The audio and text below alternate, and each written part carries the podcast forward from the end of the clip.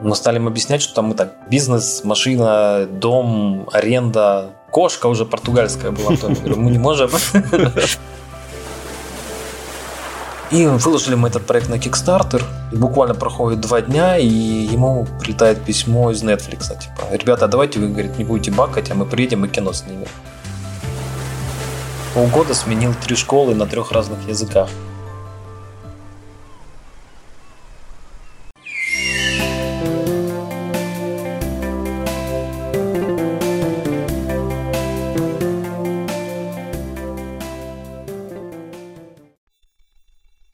Друзья, привет, с вами подкаст проекции бесконечности. Меня зовут Антон, и мы возвращаемся в рубрику «Жизнь за рубежом». И сегодня у нас прекрасная европейская часть, Португалия. Надеюсь, там тепло. И у нас в гостях сегодня Дмитрий. Дима, привет. Всем привет. Дим, у нас по традиции гость немножко рассказывает о себе, где родился, чем занимался, работал. Родился я на планете Земля, в Советском Союзе город Элиста, да.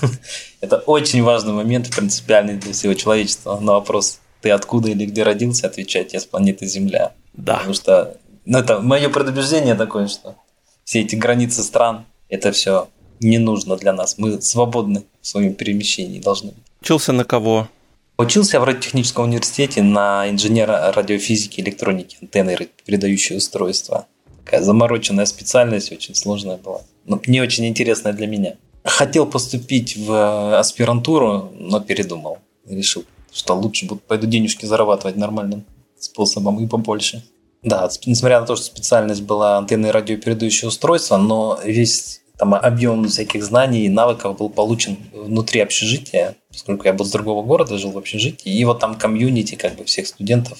Кто-то там паял, кто-то кодил, и там очень-очень-очень сильно бэкграунд свой программистки прокачал. Уже на втором курсе начали делать с другом дипломные работы на заказ. И с тех пор, наверное, где-то со второго курса начали то одно, то другое делать. И потом потихонечку-потихонечку открыли свои небольшие бизнесы там по печати дипломов, по их изготовлению. Кодили на всем, на всем в подряд. И, собственно, там бэкграунд и прокачан был. А после университета, да, он закончился и решил в аспирантуру не идти. Несмотря на то, что я на немецком защитился, у меня как бы без экзаменов практически проходил в аспирантуру, вот решил сходить в армию, посмотреть что да как, а то все пугали. Тогда это был 2000 год, Вторая Чеченская война. В общем, опасно было идти. Ну, решил сходить. В армии все как и описывали друзья. Дедовщина, все дела. Пришлось там за себя постоять. Но всему там нормально. Научился, нормально прошел. Предлагали даже остаться в военной, в воинской части. Там, на капитанскую должность начальника информационного отдела. Что я за время службы во второй половине своей как бы, службы автоматизировал им учет горюче-смазочных материалов. То есть не зря служил.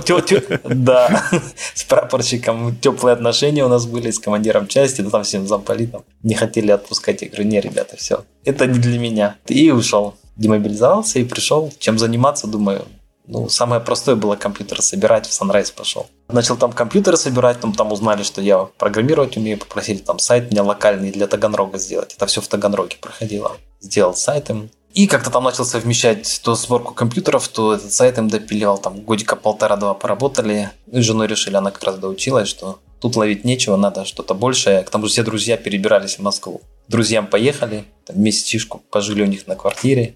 Я работу нашел, жена тоже, и все, там как бы застряли с 2000, наверное, четвертого года. В принципе, самое нормальное, наверное, развитие мы пошло в РБК, когда я пришел. Там подразделение CNews было. И 4 или 5 лет, по-моему, отработал. Много там проапгрейдили, им команда увеличилась. И там я как раз вырос. Сначала разработчиком был, потом ведущим, и потом техническим директором стал. Потом, когда понял уже, что как бы, команда особо уже не развивается дальше, как бы надо дальше свой скилл качать. То есть, не, команда развивается, но э, перспектив ну, тебе а, уже не интересно а, было, да? Да, да, угу. ротации какой-то функциональности, в рамках которой я работаю, перспектив не было видно, и подготовил себе смену и ушел. Перешел я в Softline. В Softline там большая компания очень была, и подразделение у меня было очень большое. Больше ста человек было, четыре региона. Нужно было все процессы выстраивать, управлять всей этой махиной. После софтлайна у меня ну, где-то тоже 3-4 года я там отработал тоже как бы дошел до какого-то пика и ну, уже дальше не мог тоже двигаться, ничего новенького не было, никаких вызовов. Решили, что надо менять что-то теплое и с большим количеством времени. Составили огромный-огромный чек-лист. Ну, он, может быть, э, не огромный по количеству стран, но огромный по количеству критериев, которые были к странам как бы предъявлены. Там было порядка 12 критериев на страну и около, там, по-моему, 7 или 8 стран. Мы расставили всякие эти галочки, там сейсмоустойчивость, на образование, инфраструктура, язык, темпераменты, всякие, всякие катаклизмы, которые могут быть. И начали по этому чек-листу ездить по странам и смотреть. Там как бы крайние самые точки, это была Новая Зеландия и Уругвай. Между ними там были Коста-Рика, Европа, Юго-Восточная Азия, Канада, Австралия. Штатов не было. Штаты почему-то мы не захотели. И поехали по крайним точкам. До Новой Зеландии мы не доехали. Доехали до Индонезии, Бали, до Таиланда, до Коста-Рики. Но вот эти все как бы страны, у них очень большая проблема с системой образования. Вот она поэтому по этому показателю не подошла. В Таиланде очень грязные прибрежные воды, то есть как бы там есть океан, но ты в нем, если купаешься, у тебя постоянно проблемы какие-нибудь с ушами или еще с чем-нибудь, чем у тебя пухает обязательно. Надо антибиотики какие-нибудь применять. На Бали у меня была какая-то фобия. Я все время боялся, что на меня кокос сверху упадет. Да. Коста-Рика очень понравилась. Но там система образования как бы не очень была, а ну вот, либо нужно было в платную школу куда-то идти. Ну, инфраструктура такая вот за большими городами как бы похуже, конечно. Да и в больших городах. Да, проезжаешь, там заборы обтянутые колючей проволокой, какие-нибудь стекла битые на стене, чтобы это никто не перелазил. Как-то стрёмно было. Но в целом мне Коста-Рика положительное оставила впечатление. До Уругвая мы не доехали, потому что подумали, что Уругвай, ну, скорее всего, похоже что-то на Коста-Рику. Вы как приезжали отдыхать, там пару недель, ну, как долго вы задерживались? В основном было, да, две недели. Мы надолго поехали в Таиланд. Таиланд на три или на четыре месяца мы поехали, потому что у нас ну, мы увлекались дайвингом, и супруга захотела прокачать скилл и получить статус инструктора. Я особо как бы инструктором не хотел быть, потому что там очень много теории, практики, там такие там талмуды учебников, химия, физика, там, я не знаю, география, геология, что там только нету, океанология. Обалдеть. Вот ага. все да, это все надо сдавать. Помимо этого еще есть там целый пакет практических упражнений. Вот, в общем, я на уровень ниже дайв-мастером решил. Ну, прокачаюсь я, пусть будет. И вот там мы зависли на 3-4 месяца. Сначала на Пхукете, потом на Катау. Вот на Катау основная часть обучения проходила. Там я как бы сильно-сильно проникся Таиландом и понял, что здесь к чему, и решили там не оставаться. Да, классно, все прикольно, но они настолько загадили свой океан, настолько за ним не следят, что это просто ужас какой-то. Все сточные воду, все в океан. А потом там все туристы, все плескаются. Ну и плюс там преступность вот. еще в Хукете, по крайней мере, то, что я слышал. Ну, может быть, с преступностью тут вот не встретились. Ага. У меня просто сестра там жила, она тоже рассказывала, что они там просто ночевали в домике, у них ночью просто забрали всю технику, макбуки, вот они тоже там, у них был проект mm. свой. Но нашли потом полиция по mm-hmm. геоданным, то, что Apple Угу. Отправляли, угу. да. Такая история, да. Ну вот, в общем, в Таиланде супруга доучилась, и там она с, подруж... с девочкой познакомилась, с подружкой ее. И она сказала, а вы, говорит, не бывали никогда в Португалии? Мы такие, о, у нас даже в чек-листе ее не было. Как бы на краю Европы, вроде тепленькая, там близко к Африке, Гольфстрим. По идее, должно быть интересно. И решили съездить посмотреть. Но тогда как раз случилось вот э, добрые люди Крыму. Мы подумали, ну, нам нельзя это пропускать, как бы такое событие, и поехали еще в Крым, давай съездим, посмотрим. Съездили в Крым, как бы с детства ностальгические воспоминания о Крыме, потому что я там в Артеке бывал, хотел воспоминания свои освежить. Плюс папа там служил у меня в береговой охране в Феодосии. И мы туда вообще поехали. В общем, приехали, посмотрели, поныряли тоже там. Но инфраструктура, конечно, была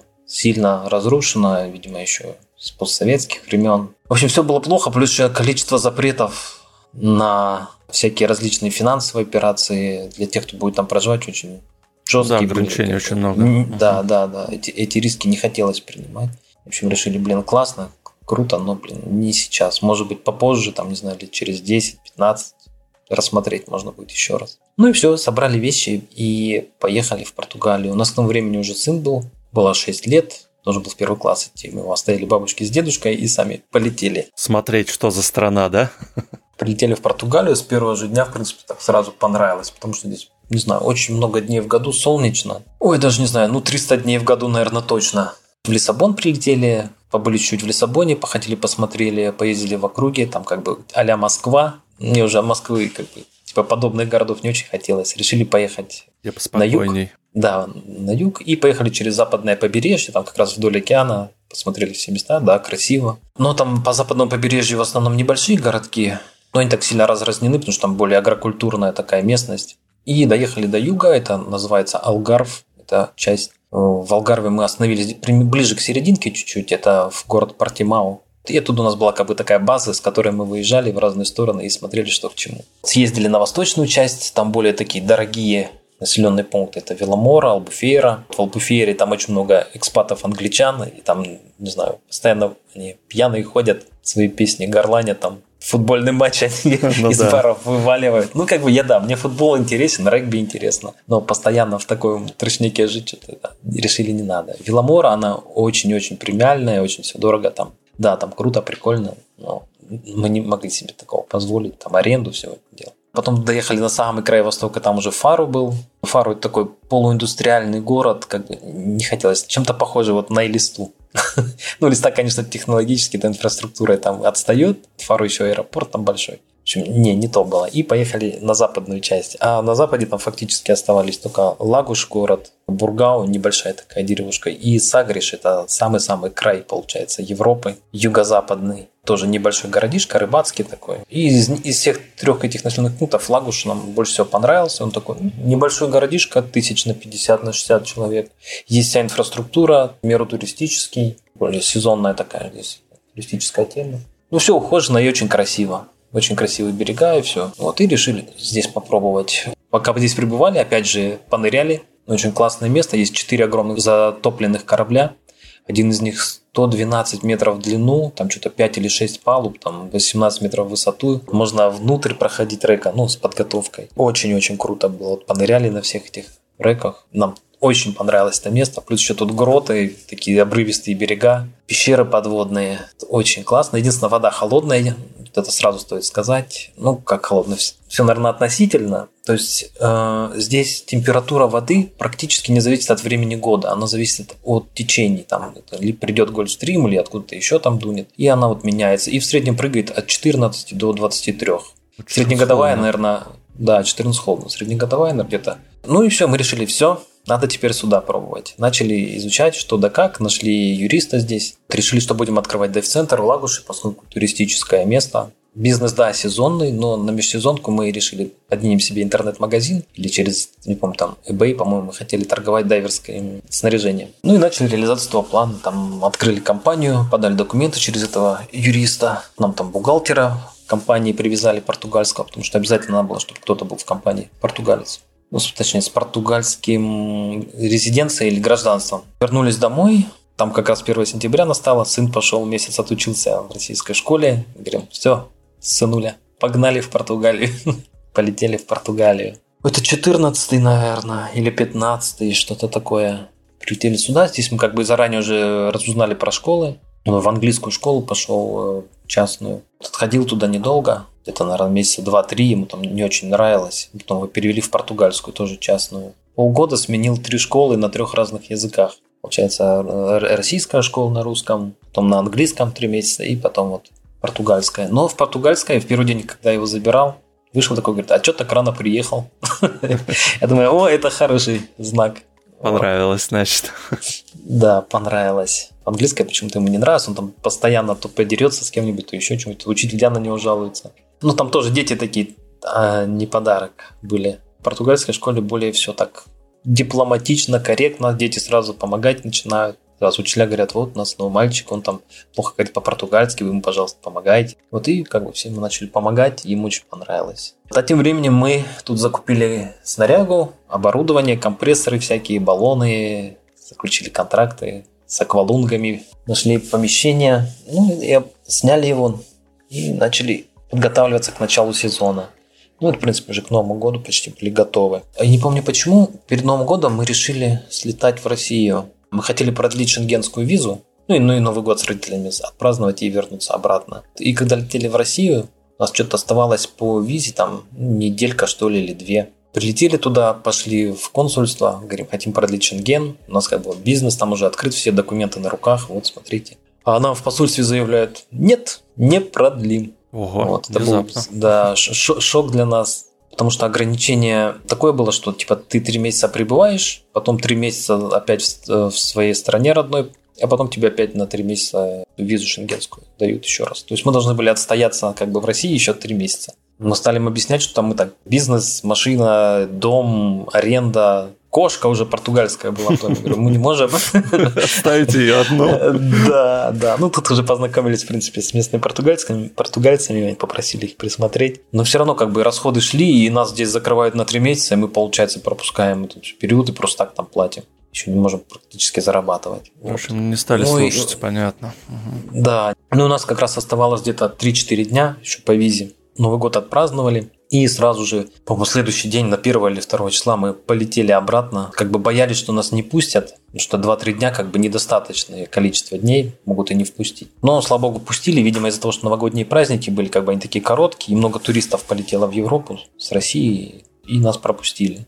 Прилетели в Португалию, на полпути между Лиссабоном и Лагушем остановились. Я вышел, поцеловал португальскую землю. Говорю, хух, все-таки вас выбрались. И полетели сюда, добрались до дома.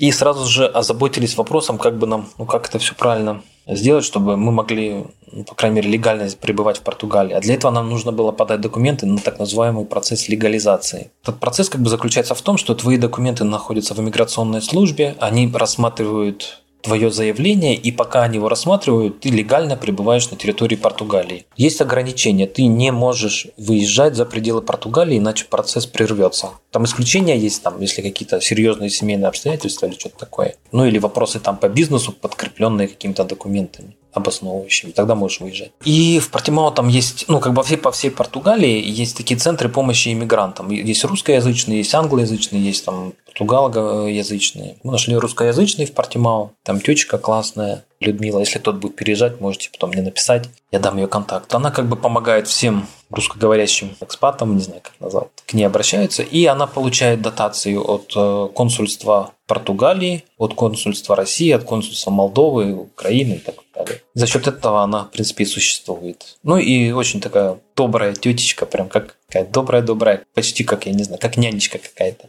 И она нам все рассказала, показала. Мы сказали, что по бизнесу хотим легализовываться. А на тот момент было две статьи по бизнесу или по рабочему контракту. Мы сказали, что он по бизнесу. Подали документы, нам выдали бумажку, что можем легально пребывать в Португалии. Ну и все, закрутилось, завертелось. Бизнес начал работать. Первый же к нам клиент, кстати, россиянин, приехал. По-моему, это было что-то 18 января. Ты пошли с ним нырять. Мне в январе очень нравится здесь нырять, потому что туристов нету, вдоль побережья меньше лодок шныряет, которых там возят, показывают им все, и как бы спокойно можно на некоторые споты дайверские понырять, посмотреть. Плюс вода чистая, плюс еще начинается брачный период у осьминогов и каракатицах очень много. И как бы никто не пуганный с ними, можно там взаимодействовать, погладить их, то там еще что-нибудь. Ну, в общем, поиграть с ними можно как-нибудь. И, в общем, бизнес наш дайверский пошел, сезон мы отработали, а резиденция все не приходила. То там одни документы дошли, те то другие, то там справку о несудимости, то местную выписку о том, что нет криминальных никаких рекордов. Ну, как обычно, бюрократия. Да, в общем, да, это все так шло, шло, шло. Дайв-центр у нас отработал год или полтора, полтора, по-моему. Потом жена забеременела, а поскольку она инструктор, то нам нужно было нанимать став еще какой-то инструкторский, нужно было платить, а доход как бы не особо большой был с дайв-центром, примерно более-менее себя окупал и на что-то там по мелочи хватало. А меня начало почему-то укачивать. Я не знаю, у меня раньше как бы такого не было, там просто когда подводные течения, и вот ты близко к дну находишься, и вот там водоросли в одну сторону качаются, песок в другую, ты в третью летаешь. И, короче, меня сильно укачивало. Мне стало неинтересно в таких достаточно сложных условиях нырять. То есть, когда более-менее спокойная там вода, да, нормально. А в таких стало подукачивать, как бы неприятно стало. И как бы я еще не инструктор, апгрейдиться на инструктора нужно было там сумму кругленькую выложить плюс еще время. И решили, короче, продать дайв-центр. Продали тут местному дайв-центру э, англичанам. И, в принципе, закрыли этот бизнес. Про беременность не могу рассказать. Да, поскольку мы работали, у нас были так называемые social security numbers, номер социального страхования. Вот, соответственно, это давало право на бесплатное обслуживание медицинское. Жена стала на учет, у нее там доктор был свой, который вел в беременность. И потом, когда время родов пришло, тоже э, ничего не платили, никаких там, я не знаю, штучек, дрючек не покупали. Просто у нас был опыт в России. Там, в принципе, тоже более-менее все прошло. Единственное, там проблема была в том, что к супруге нельзя зайти первые три дня. Может быть, что-то еще там докупали, я уже сейчас сильно не помню. Вот. Но все в Португалии это все абсолютно бесплатно, на достаточно высоком уровне. Я до последнего момента присутствовал с супругой, потом она меня выгнала, сказала, все, выходи, сейчас начинается, все. И буквально там через какое-то время уже меня врач, врач зовет, говорит, все, поздравляю, папа, номер два. Захожу, и под теплой лампой дочка лежит, уже греется. Супруга уже с подносиком что-то там точит, довольная. И все так мило, спокойно прошло, вообще без проблем. Но да, медицина в Португалии, она такая, она неоднозначна. То есть, с одной стороны, бывает вот так хорошо, а бывает тут как бы дзюдо еще занимался и там бросил неудачно колено, мне немножко подвернулось. Меня год мурыжили, так не, не полечили, хотя у меня была и страховка медицинская, спортивная. И номер у меня был э, социальный для обслуживания в больнице. В общем, меня просканировали, продиагностировали, но так и не полечили. То нет времени сейчас у них, то место занято для, для физиотерапии. И так не получилось. В итоге я почитал статейки, на Амазоне купил себе девайс ультразвуковой с правильной частотой, крематом, сам себя полечил. Но был другой случай. Э, да, вот у дочки, у нее что-то какой-то приступ был, не знаю, сложно ей было дышать. Мы бы сразу же поехали там в госпиталь, в скорую, там большая очередь была, нас сразу же пропустили, да, дали ей какой-то ингалятор, и у нее все прошло. У нее не астма, ничего, просто какой-то кратковременный приступ, я не знаю, на что аллергический, может быть, какой-то. И так постоянно, из крайности в крайность. То супер все просто, то супер сложно, и никто ничего не может сделать. Но она там бесплатная, вот, ну, ну, я имею в виду, если страховка, она как бы ты ничего не платишь, да, получается? Ну да, страховка покрывает только часть каких-то твоих расходов. Допустим, когда я МРТ делал колено, там оно мне покрыло, да, какую-то часть. Но потом, если последующие какие-то процедуры, я уже доплачивал. И в платной больнице, и в бесплатной, в каких только не был. С моим коленом что-то почему-то у них не получалось. Вообще сильно Помочь дорого так вот лечиться там у них? Ну, вот все, что касается таких высокотехнологических диагностических штук, это да, дороговато. Ну, допустим, МРТ сделать без страховки, это, наверное, ну, в районе 350-400 евро будет. Вот, Просто, операцию, да. слава богу, я еще не делал, не скажу. Про зубного врача могу сказать. Пломба в районе 60, там, 80. Если имплант, ну, я пока ничего такого подобного не делал, там ребята делали, вам в районе 800 тысяч. Ну, тоже да. так, нормально. Продали дайв-центр, сын ходит в школу, родилась дочка, вот супруга сидит с дочкой. Я в это время познакомился с парнем, у него здесь свое агентство недвижимости было, и ну, мы с ним так, пока у нас дайв-центр еще был, он нам, с нами по соседству открылся, познакомились. Периодически там по вечерам приходил к нему в покер поиграть. Когда дайв-центр продали, а у него так совпало, что в этот момент у него разработчик ушел, и его сайт недвижки завалил. То есть он как бы у них на зарплате был, но сказал, что зарплаты мало, давайте мне еще платите за сам продукт, который я вам сделал. Что-то у них там не сошлись они во мнениях. И, в общем, разработчик ушел и завалил им сайт. Знакомый мой знал, что я веб-разработчик, и говорит, Димон, можешь помочь? В общем, опять помочь. Полтора года помог.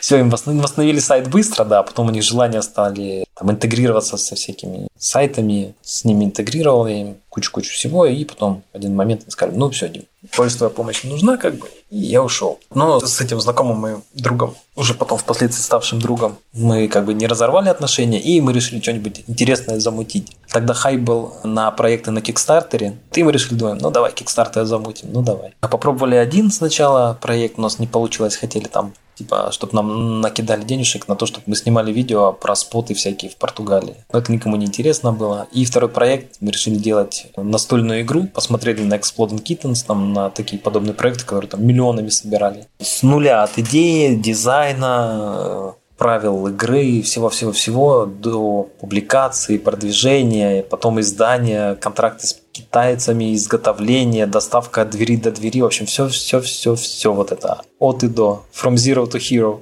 Нам удалось пройти, заработали там 13 тысяч, по-моему, евро. Можете зайти, там, если надо, могу ссылку да, потом да, оставить, да, ссылочку посмотрите. Интересно. Угу. Да, можете посмотреть на проект. Там, да, есть свои приколы. Допустим, Португалии не разрешалось участвовать на Кикстартере. Не знаю почему. Поэтому нам пришлось там через Германию открывать счет и участвовать. Потом мы уже позднее поехали, тут Испания недалеко, в Испании еще открыли счет. Но просто в Германии у меня были родственники, я попросил через них как бы сделать. И сделали. Ну, потом сделали испанский счет уже, чтобы потом заморочек никаких не было. Второй проект, получается, у нас успешно прошел, все хорошо. Всем отправили, все доставили. Хотели делать вторую игру. Ну, наверное, подустали мы. Нужно, хотели настольную игру с более сложными правилами, с сложным дизайном. Но что-то не стали делать.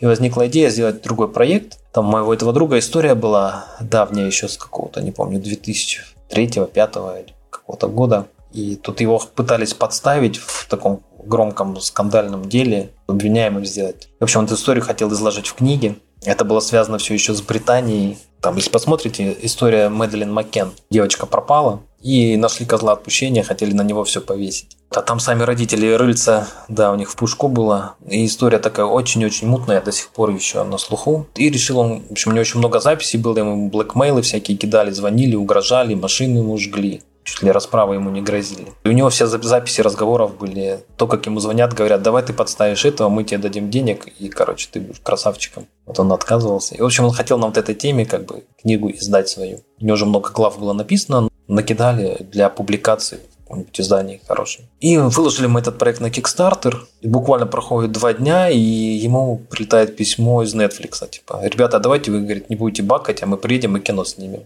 О, интересно. Ага. Поворот. Да. Мой друг говорит, ну, Димон, давай, пока а, снимаем. Приехал Netflix. Там они сериал снимали, по-моему, 6 серий. Можно посмотреть, кстати, его на Netflix. А как называется сериал? Там Мэдалин Маккен. И он там поучаствовал в двух или в трех сериях. В общем, рассказал. Да, не все рассказал, ну, как бы ему позволили изложить его точку зрения, потому что в то время там все СМИ, все-все-все все его только трамбовали, полиция, все. Он потерял свой бизнес, тогда у него компьютерный бизнес был. От него все отвернулись, все клиенты. Он единственный, кто более-менее адекватно в этом сериале поучаствовал и дал ответы на все вопросы. Там причем он соглашался пройти тест на детекторе лжи совместно с родителями, которые его типа обвиняли, но родители отказались. Значит, есть что скрывать. Вот. Ну, там, да, да, там история очень-очень мутная, очень темная, стоит посмотреть. Офицер португальский, который вывел это дело, и его уволили из органов вообще. Ну, дело закрыто, да? То есть там как бы все. Нет. А, то есть Нет. оно до сих пор не закрыто.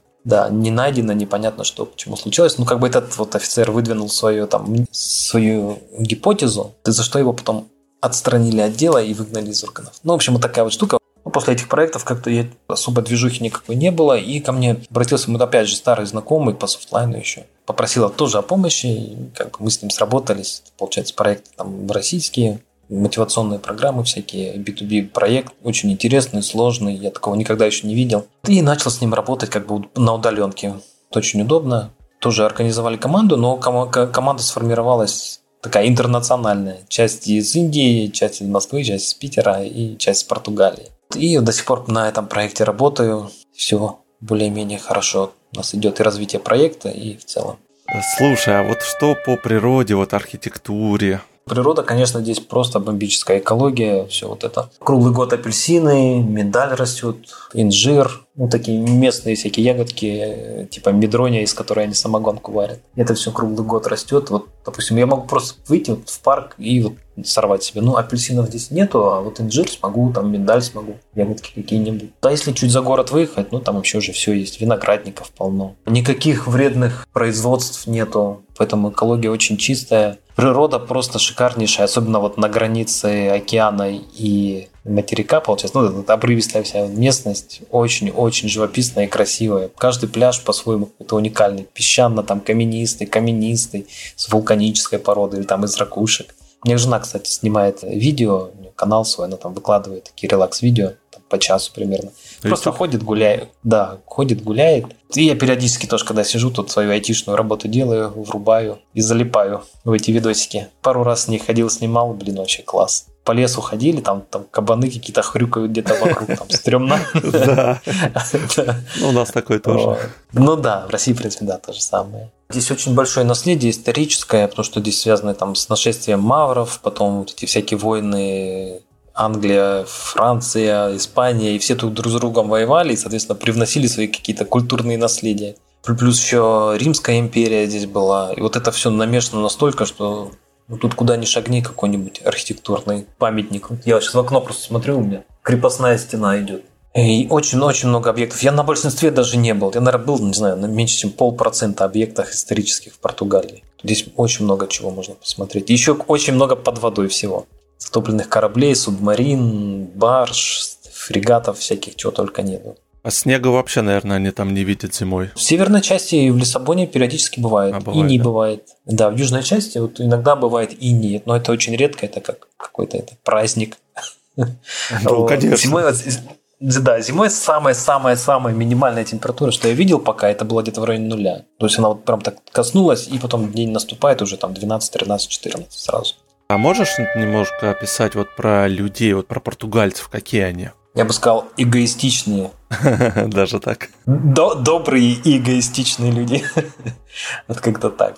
Поскольку очень сложно зарабатывать деньги, соответственно, они вот очень такие... Расчетливые, да, ну, наверное, так какую-то выгоду да, ищут. Да, да, расчетливые. То есть, как только заходит дело разговор о деньгах или что-то вот такое, то тут как бы сразу все отношение меняется. Если, допустим, тебе нечего покушать или там ребенок ушибся или еще что-то, они со всей открытой душой пойдут помогать. Но как только дело касается бизнеса, там купить, продать машину, там, не знаю, велосипед какой-нибудь, квартиру или еще чего-нибудь, аренды, тут уже сразу нет.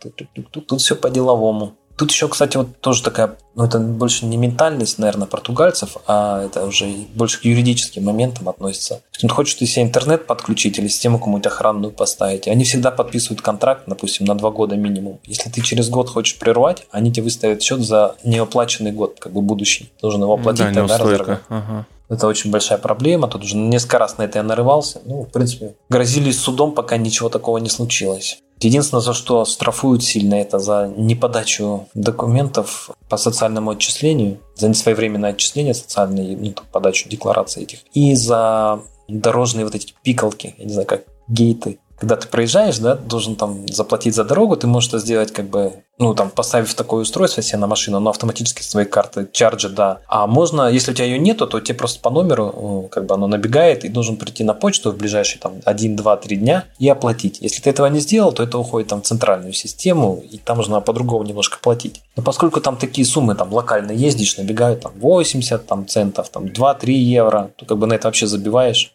А они это все складируют лет на 10. И лет через 10 тебе присылают штрафы там, в районе тысячи, полторы, двух. Ух, нормально вспомнили. Да, потому что сам штраф как бы он не сильно набегает, но они это передают как бы все в э, налоговую службу, а налоговая служба наверх как бы этого небольшого штрафа накручивает свои физ за процессинг и обработку вот этого вот штрафа.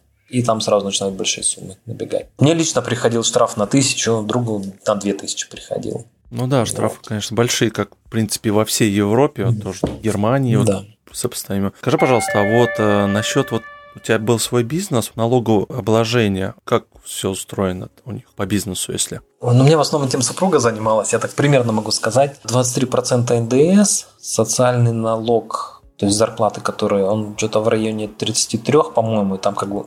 А, это НДФЛ, помню, который, да? Ну да, 11 платит работник, а остальную сумму платит работодатель. Но ну, что-то примерно такое, вот тут я могу ошибиться сейчас. Ну, то есть, примерно, может быть, а, одну треть платит работник, две трети компания. Если ты еще сам себя содержишь, как бы твоя компания, то вообще получается не круто. Надо очень много зарабатывать. А поскольку здесь бизнес на юге, он сезонный, очень сложно. Мы потом пытались еще другой бизнес открывать, автосервис, потому что здесь как бы, ну, тоже много машин, часто очень некачественно делают, плюс еще не своевременно, не обязательные такие эти механики. Вот решили свой автосервис открыть. Привезли ребят, по бизнесу легализовывались, да. И у нас получилось так, что это все затянулось на два года. А из-за чего? Из-за того, что на самого главного дядьку в э, миграционной службе завели уголовное дело за коррупцию или что-то такое, и, в общем, его посадили. А пока смена шла руководство, куча дел скопилась, им как бы застряли вот в этом всем потоке. И нам ничего не приходило. А потом, когда рассмотрели наше дело, наши бумажки ушли не нам, на локальный адрес Португалии, а ушли в, Россию. У нас было по прописке в Таганрог. А там с почтового ящика это письмо вывалилось, а в доме ну, в нашем там большая собака у родственников. И она погрызла часть письма. И там то, что остатки остались, нам потом передали, и то с запозданием. И когда мы это уже получили, даже эти погрызанные остатки позвонили в этот на миграционную службу. И говорят, ну, вы должны были прийти месяц назад, поскольку вы не пришли, ваша, короче, вот эта вся штука аннулируется. Подавайте заново. Вот, очень сильно мы расстроились, ждали два или два с половиной года, и такая фигня. И опять пошли к э, тетечке Партимау, Людмила ее зовут. Поговорили с ней, она говорит, ребята, все, хватит вам рыжить с вашими бизнесами, давайте по рабочему контракту. Сделали там рабочий мне контракт, мы подали документы, и буквально через 2-3 месяца нас вызвали на там, эти справочки донести о несудимости. И там буквально что-то, мне кажется, 2-3-4 месяца, и, и все. У нас уже резиденция была на руках. То есть буквально заняло 6 или 8 месяцев по рабочему контракту. А в чем фишка? В том, что если ты подаешься по бизнесу, то твои данные, документы уходят в федеральный центр получается, в Лиссабон. И это много-много рук проходит, и цепочка,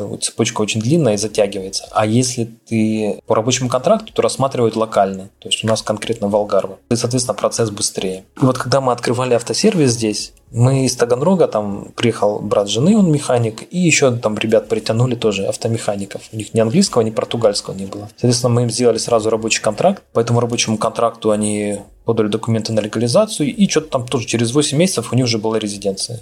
То есть нас сравнить 2-2,5 года, потом еще 8 месяцев, то есть почти 3 года мы ждали свою резиденцию, просто не знаючи. Как бы ребята, которые приехали и которым мы подсказали, они там за 8 месяцев получили. Ну, автосервис у нас проработал тоже там, по-моему, полтора-два года, потом этот коронавирус случился, все закрылось нафиг. Ну, понятно, что держать это все не имело смысла, распродали, бизнес закрыли. А вообще эти два года как-то все нормально было, люди-то шли? Пока вот с коронавирусом не было проблем, да, все четко, прям классно, доход хороший был. А потом все меньше, меньше, потом вообще чуть ли там под страхом штрафа нужно было выезжать на работу, там справочки с собой возить, что я еду за запчастями, потому что я работаю там-то, там-то. Ну и все это стало угасать, угасать, плюс люди меньше стали машины ремонтировать, потому что мало кто куда ездит, как бы все деньги экономят. Ну да, все сидят на удаленке, кто может. А ребята, получается, они все обратно уехали? Нет, нет.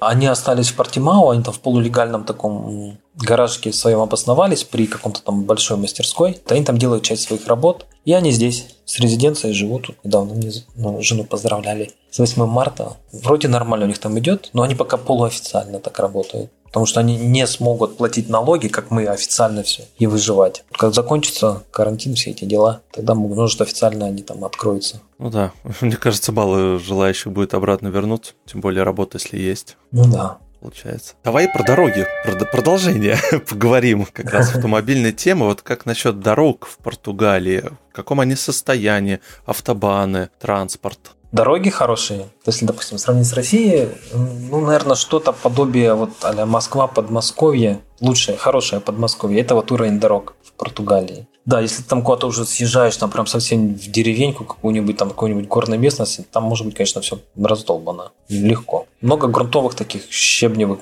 дорог бывает. Но это уже совсем такая экстремальная там горная местность какая-нибудь. А так, ну, допустим, Лиссабон, Алгарв, дорога. Две, от двух до четырех полос машин почти нету. Просто становишься на среднюю полосу и фигаришь. Там бывают эти спорткары, я не знаю, футболисты или кто это, аварийки включают и как втопят там на перегонке. Ну, да, дороги мне нравятся. У меня вообще претензий к дорогам никаким нет. Мне кажется, даже вот в Германии чуть похуже дороги, чем в Португалии. даже так. Да, возможно, из-за того, что там трафик больше, там чаще она изнашивается, и там чаще ремонт, и вот этот ремонт он как бы виден. А здесь меньше трафика, и дороги дольше сохраняются, плюс нет морозов, вот этого лопания асфальта или еще чего-нибудь. Ну да, перепадов температур таких резких. Да, в той да, же Германии минус может быть, да. Поэтому дороги здесь хорошие. Очень много большой комьюнити вот на юге это этих караванщиков и мотоциклистов. Караваны просто толпами, они то в одно место, то в другое там переезжают. Люди вот на, в домиках этих живут. И те, кто там мототуризмом занимается. Ну и просто, в принципе, здесь грех не иметь мотоцикла. У меня все мечта никак не сбудется купить себе мотоцикл. Брал, арендовал. Ну, на мотоцикле тоже классно гонять. И тут такой необычный тоже еще вид есть жилья. Это живут на яхтах. То есть они заходят в марину, это такой порт для яхт. Они там становятся, место себе арендуют, ну там оно стоит, я не знаю сколько, 350-400 в месяц. Сейчас, допустим, квартиру арендовать стоит, ну там, не знаю, 600-700. И на своей яхточке стоят, там у них там вода, электричество, интернет, все есть, и живут там. Как надоест, могут там перейти там в другое где-нибудь марине постоять в другом городе. Да, ты вот сейчас сказал про мотоцикл, мне сразу вспомнилось, у нас э, был подкаст целых два с ребятами из Твери. Они ехали на мотоцикле вот из Твери до Индии и обратно. Угу. То есть у них такое путешествие было. Ух, там. Ну, да. да, можете послушать. Очень интересная история получилась. Что насчет парковок? Вообще и сложно ли парковаться или, в принципе, проблема решена? Ну, в больших городах, да, это проблема. Там на обочине многие паркуются. Ну, там узкие улочки, это старая архитектура. Там, где современная уже, новая постройка, там, да, там решены проблемы более-менее с парковками. А в старой части городов там, ну, там трендец. Ну и платные парковки, соответственно. Ну, скорее всего, центр ну, города. Ну да, ну вот, допустим, у нас в центре города, допустим, нужно парковаться, оно платное, и мест нету. Я просто объезжаю там с другой стороны, там, становлюсь на парковке возле Марины, она там грунтовая такая парковочка, либо там до Копешка, это рыбацкая пристань. Там паркуюсь, и буквально мне через мост перейти, я уже в центре. Ну, кто знает, тот паркуется там, короче, бесплатно. Кто не знает, тот Да, вот. Но в, цел, в целом, да, с парковками в больших городах будет проблема. Можешь немножко рассказать вот как раз про у тебя двое детей, вот про социальную политику, вообще как вот устроено, может быть, какие-то пособия там на рождение детей есть, да. садики, школы? Пособия, да, там есть, когда рождается ребенок. Я, я точно сейчас не скажу, но там они точно что-то выплачивают. Потом во время карантина выплачивали, там, помню, в районе 900 евро, что-то такое было. Учебники дают им купоны, на которые ты бесплатно заказываешь книжки, но бывает часть книг или там рабочие тетради, так называемые, их уже надо за свой счет покупать. Если они куда-то едут в другой город, ну, там, соответственно, надо деньги давать на электричку, поезд, там, чего там, на автобус. Иногда автобусы бесплатно муниципаль... муниципалитет выделяет, они сами едут. А питание? А, меня... питание, ну, у них 1 евро стоит обед. А, то есть ну, дополнительно оплачиваешь, ага. Да, не бесплатно. Да, еврик. Угу. Если платный садик или школа, то тогда ну, где-то в районе 280, 300, 350 будет стоить, в зависимости от того, какого уровня там садик кто там английский, не английский, ну там ценообразование разное. Короче, от 260 до 350, где-то так. Ну и чем старший класс, соответственно, если там уже старший класс, там может стоить уже под 700-800 в месяц, то и дороже. Но мы в муниципальную ходим, поэтому дальше я как бы историю не знаю старших классов, сколько там чего почем. Ну, попозже узнаете, если останетесь, да, все будет нормально. Не, он может, вот, вот сейчас у меня старший сын, получается, заканчивает как в российской школе, это девятый класс, и переходит в старшие классы. И там все бесплатно. Просто если хочешь в платную школу, то тогда да. А потом, вот когда он закончит вот эти, сколько там, 11 классов, да? Угу. Куда, куда потом? Колледж тот же самый поступить? Это очень-очень сложный вопрос. У меня мама, она педагог, стал с нереальным стажем, и с учителя начинала до директора школы, и потом была учителем учителей. И у меня с ней как бы иногда дискуссии проходят по поводу текущей системы образования. Она очень сейчас, сейчас устарела, и я, я не знаю, как быть. С одной стороны, вот я могу применять свой опыт, то, что я учился в университете, как бы на специальности, которая мне особо не пригодилась, а вот всему, что я научился, я учился внутри общежития, там, в комьюнити в этом. Есть ли смысл куда-то отдавать ради корочки? Если сейчас, допустим, онлайн можно, ну, столько курсов пройти. Было бы желание и мотивация. Допустим, потому что если в Лиссабон куда-нибудь ехать, годовая оплата, там, не знаю сколько, тысяч двадцать-тридцать, наверное, будет евро за один год может подороже, может 40. За эту стоимость через онлайн-курсы и мотивированность свою можно столько получить сертификаций, не знаю, чего угодно. И поэтому, поэтому это вот как раз ответ на вопрос, что я не знаю пока. Просто да, быть. мы с тобой рассуждаем, вот мы с тобой прошли вот эту школу, мы прошли институт, да, и у нас вот, вот эта ценность образования, она немножечко обесценилась, да, тавтология получается. В Европе, может быть, это иначе, может быть, там наоборот, это очень престижно, и ты работу хорошую найдешь. Ну, вот я могу пример привести локально здесь. Есть тетечка, бабушка, немка. У нее два сына. Один отучился в Лиссабонском университете, уехал работать куда-то в Европу. Другой здесь локально, в Сагрише. Ну, как бы у того, который уехал, ну да, все хорошо, он получает зарплату неплохую, все. Как бы для, я не знаю сколько, ну, тысяч пять, шесть, семь, может евро. И сын, который локально здесь, который не учился, он купил себе домик, сдает его в аренду туристам и получает ну, приблизительно те же деньги, что и тот. Вот серфер тут кайфует себе, живет, работает там периодически с мамой в этом реально стоите. Вот, вот тут как бы что вы хотите, то или это. Они, в принципе, получают одинаковую прибыль. Да, тоже такой сложная тема, можно долго, да, тоже здесь да. рассуждать. Окей, понятно. А расскажи немножко вот про банки, интернет, связь, а дорого ли, вообще как развиты вот эти мобильные приложения банковские, mm-hmm. оплата коммуналки и так далее. Мне кажется, уровень мобильных приложений в России повыше, чем в Португалии. Да, мне кажется, в России вообще в целом по миру. По миру, да, да, да. Да, поэтому как бы Португалия в этом плане отстает, как, наверное, вся Европа. По мобильной связи могу сказать, что она вполне себе доступна. Я, честно говоря, даже не обращаю внимания, чего там, сколько и куда заплатил. Интернет есть повсюду, много фри Wi-Fi спотов. В месяц я плачу, не помню, сколько у меня там, 100 мегабит, 30 евро или 25 евро. То есть никаких проблем вообще с этим, но приложение, да. Приложения лучше в России, банковские. Ну, в целом все равно, да, как бы никуда там стоять в очередь идти не надо, оплатить можно, да, то же самое коммунал. Да, вообще ни, никаких проблем с этим вообще нет. А по поводу кредитования, да, здесь можно получить кредиты, даже имея работу в России. Соответственно, переводчик должен быть при консульстве, не знаю, российском какой-нибудь сертифицированный такой. И предоставляешь банк. Ну, они, соответственно, рассматривают. Если все окей, то можешь брать кредит под там несколько, 2-4% годовых. Ну, в принципе, вполне нормально, даже 2-4% получается. Раз финансы сейчас затронули, допустим, вот сейчас в Штатах, в Канаде очень такие серьезные запреты и в Индии на использование криптовалют, в Португалии пока в целом ничего такого нет. Да и в Европе, наверное, в целом. В России не знаю, но там как-то кто-то уже задумывался про то, как бы там с кого-нибудь состричь. Так что, в принципе, в плане крипты Европа пока лояльна, и Португалия, она такая медленная, то есть сначала кто-нибудь там что-нибудь в Европе примет, там, та-та-та, а потом мы подтянемся, поэтому как бы в плане крипты здесь сейчас очень все хорошо. Отлично, хорошие новости да. для тех, кто еще верит в криптовалюту. С, с, с апреля, кстати, в Португалии в аптеках легализация продажи марихуаны с THC, но только в, аптеке, в аптеках. Вот CBD по всей Европе, в принципе, уже так разрешенная. Но это я даже не считаю каким-то галлюциногеном или чем-то. Просто медицинский препарат. То есть в этом плане. В России за это 8 лет, я так понимаю, или что-то такое. Но Португалия, она, как правило, следует за, за Испанией. То есть Испания что-то сделала, буквально сразу же следом будет делать Португалия. А слушай, а до Потому Испании что... недалеко? Вообще близко все? Ну, 70 километров. А, всего-то. Да. Рукой подать, да. Да, хотел вот последний буквально, наверное, вопрос задать вот про магазины. Сейчас с пандемией развита ли, стала ли развиваться вот онлайн-доставка? То есть вот насколько вот все там? Да, мне кажется, Uber очень сильно заработал, и кто там еще там, Uber подобные. Amazon, постоянно Uber, шныр... да.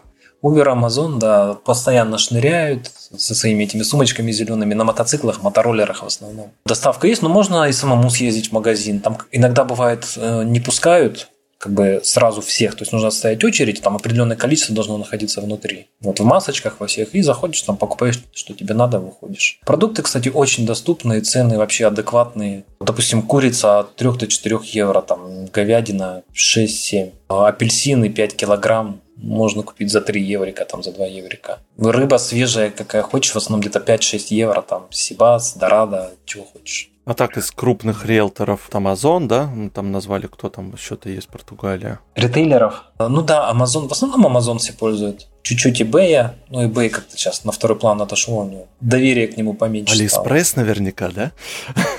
А Алиэкспресс нет. Нет, потому что попадает на растаможку не очень хочется за растаможку платить. Проще найти то же самое на Амазоне, пусть чуть-чуть дороже, быстрее приедет. И не ждать. На, на, на таможне может застрять там черти сколько. Вот, кстати, когда игру на Kickstarter делали, мне мои копии моей же игры застряли на таможне, и таможня ее не пропустила. Сказала, где документы, что это ваша игра, там и все такое. Мне так эти игры не пришли, я надеюсь, кто-нибудь там на таможне сейчас играет в них. Да, да, да, точно. Поэтому вот еще про продукты, да, продукты здесь просто высочайшего качества. Ну, они, наверное, там многие сами производят, ну, я имею в виду, выращивают, да, скорее всего, вот это все. Агро. Да, мы вот с сыном, у нас есть гидрокостюмы, подводные ружья, ходим на охоту подводную, добываем. Вот недавно на каракате, на каракате поохотились, но у меня не получается, почему-то я не попадаю, хотя там ныряю часто, как бы все. А сын там первый раз на охоту со мной пошел, 6 штучек настрелял. Это не склонность, видимо. И все, потом дома тут рагу сделали из каракатиц, очень вкусненькое. Так что да, здесь можно добывать. Не пропадешь с голоду, в общем, имейте в виду. Да, рыбалка, ягоды, да, орешки, все можно пособирать. Спасибо, Дим, большое, да, за интересный очень рассказ. Получился такой, mm. наверное, больше биографический, нежели про саму Португалию. Больше, ну, сквозь призму вот это как раз mm-hmm. супер получилось. Да, тем, э, ребятам, кто айтишники, могу сказать, что э, вот в Лиссабоне ежегодно проводилась до ковида этого конференция Web Summit. Там очень много интересных докладов, проектов, очень много инвесторов, много проектов презентуют. И если, допустим, у вас какой-то стартап, вы можете спокойно туда ехать. Если там у вас уже в какой-то нормальной альфа-стадии, то можно спокойно инвестиции получить. Ну и понятно, там тренды крипта, искусственный интеллект, электрокары, ну такое все, все что модное. Все прям э, фандится очень быстро. А, ну и для, для того, чтобы для того, чтобы если решитесь переехать в Португалию, в принципе, достаточно, не знаю, тысяч 10, наверное, с собой иметь и как-то решить вопрос с контрактом, делать его рабочий этот контракт фейковым или настоящим, и все, короче, проблем никаких нет. И подобная схема работает практически везде, не только в Португалии. Но в Португалии она более-менее легко относительно реализуется. Это такое резюме мое небольшое. Такой еще вопрос. Вот за 7 лет, да, вот, наверное, сколько-то, почти 7 лет, наверное, здесь ну, уже. Да. Твой чек-лист, он полностью оправдался, или все-таки что-то разочаровало? Ну, меня единственная бюрократия немного здесь разочаровывает, а в целом, да, ну, мы с супругой периодически думаем, куда нам поехать отдохнуть в отпуск, ну, так называемый. И я не знаю. Потому что единственное, что мне хочется периодически, это снега. Не может быть, за снегом съездить, не знаю, куда-нибудь в Финляндию, во Францию. В Австрию. В Австрию, да. А так у нас солнечный океан. Ну да, немножко прохладненький, но я уже привык там в Кидрике могу. Могу посерфить, могу подайвить, могу на рыбалку, могу тут на горном велике покататься. Все развлекалки, что возможно, здесь есть. Здесь есть отели, хочешь, там можешь в отеле там, не знаю, любую развлекалочку зайти, там 5 евро заплатить, делай, что хочешь. Дайвинг, ну я уже столько нанырялся, что видел, в принципе, все что хотел. Ну, единственное, может быть, с акулами еще не плавал. Ну, вот и с дельфинами. Вот, с дельфинами не поплавал. И куда ехать, даже не знаю. Настолько большой. Круто, да. Но вот сложно, сложно выбрать. Может быть, вот у Португалии, кстати, есть острова Азорские. Вот на Азоры я бы, наверное, слетал. По идее, очень дикая флора природа. и фауна. Mm. Да, природа и да, все необычно такое. Там интересно было побывать, понырять, походить. Наверное, туда бы захотел слетать. В общем, всем, кому интересно вообще Португалия, мы ссылочку оставим еще супруги Дмитрия на YouTube Да, я все ссылки, все, что да. упоминал, да, я скину. Можно будет, да, ознакомиться, посмотреть. Еще раз большое спасибо, Дим. Да, Желаю, пожалуйста. Здоровья тебе и твоим близким, прежде всего, да, в это нелегкое время. В коронавирус не поговорили, но, в принципе, я думаю, плюс-минус, наверное, в той же Европе ну, похоже да, все. Напоминаю, да, что это был подкаст проекта бесконечности. Мы говорили сегодня про Португалию, и мы с вами прощаемся. Пока-пока. Да, всем пока. Не забывайте, мы жители планеты Земля. Да, Всем пока. Пока. Пока.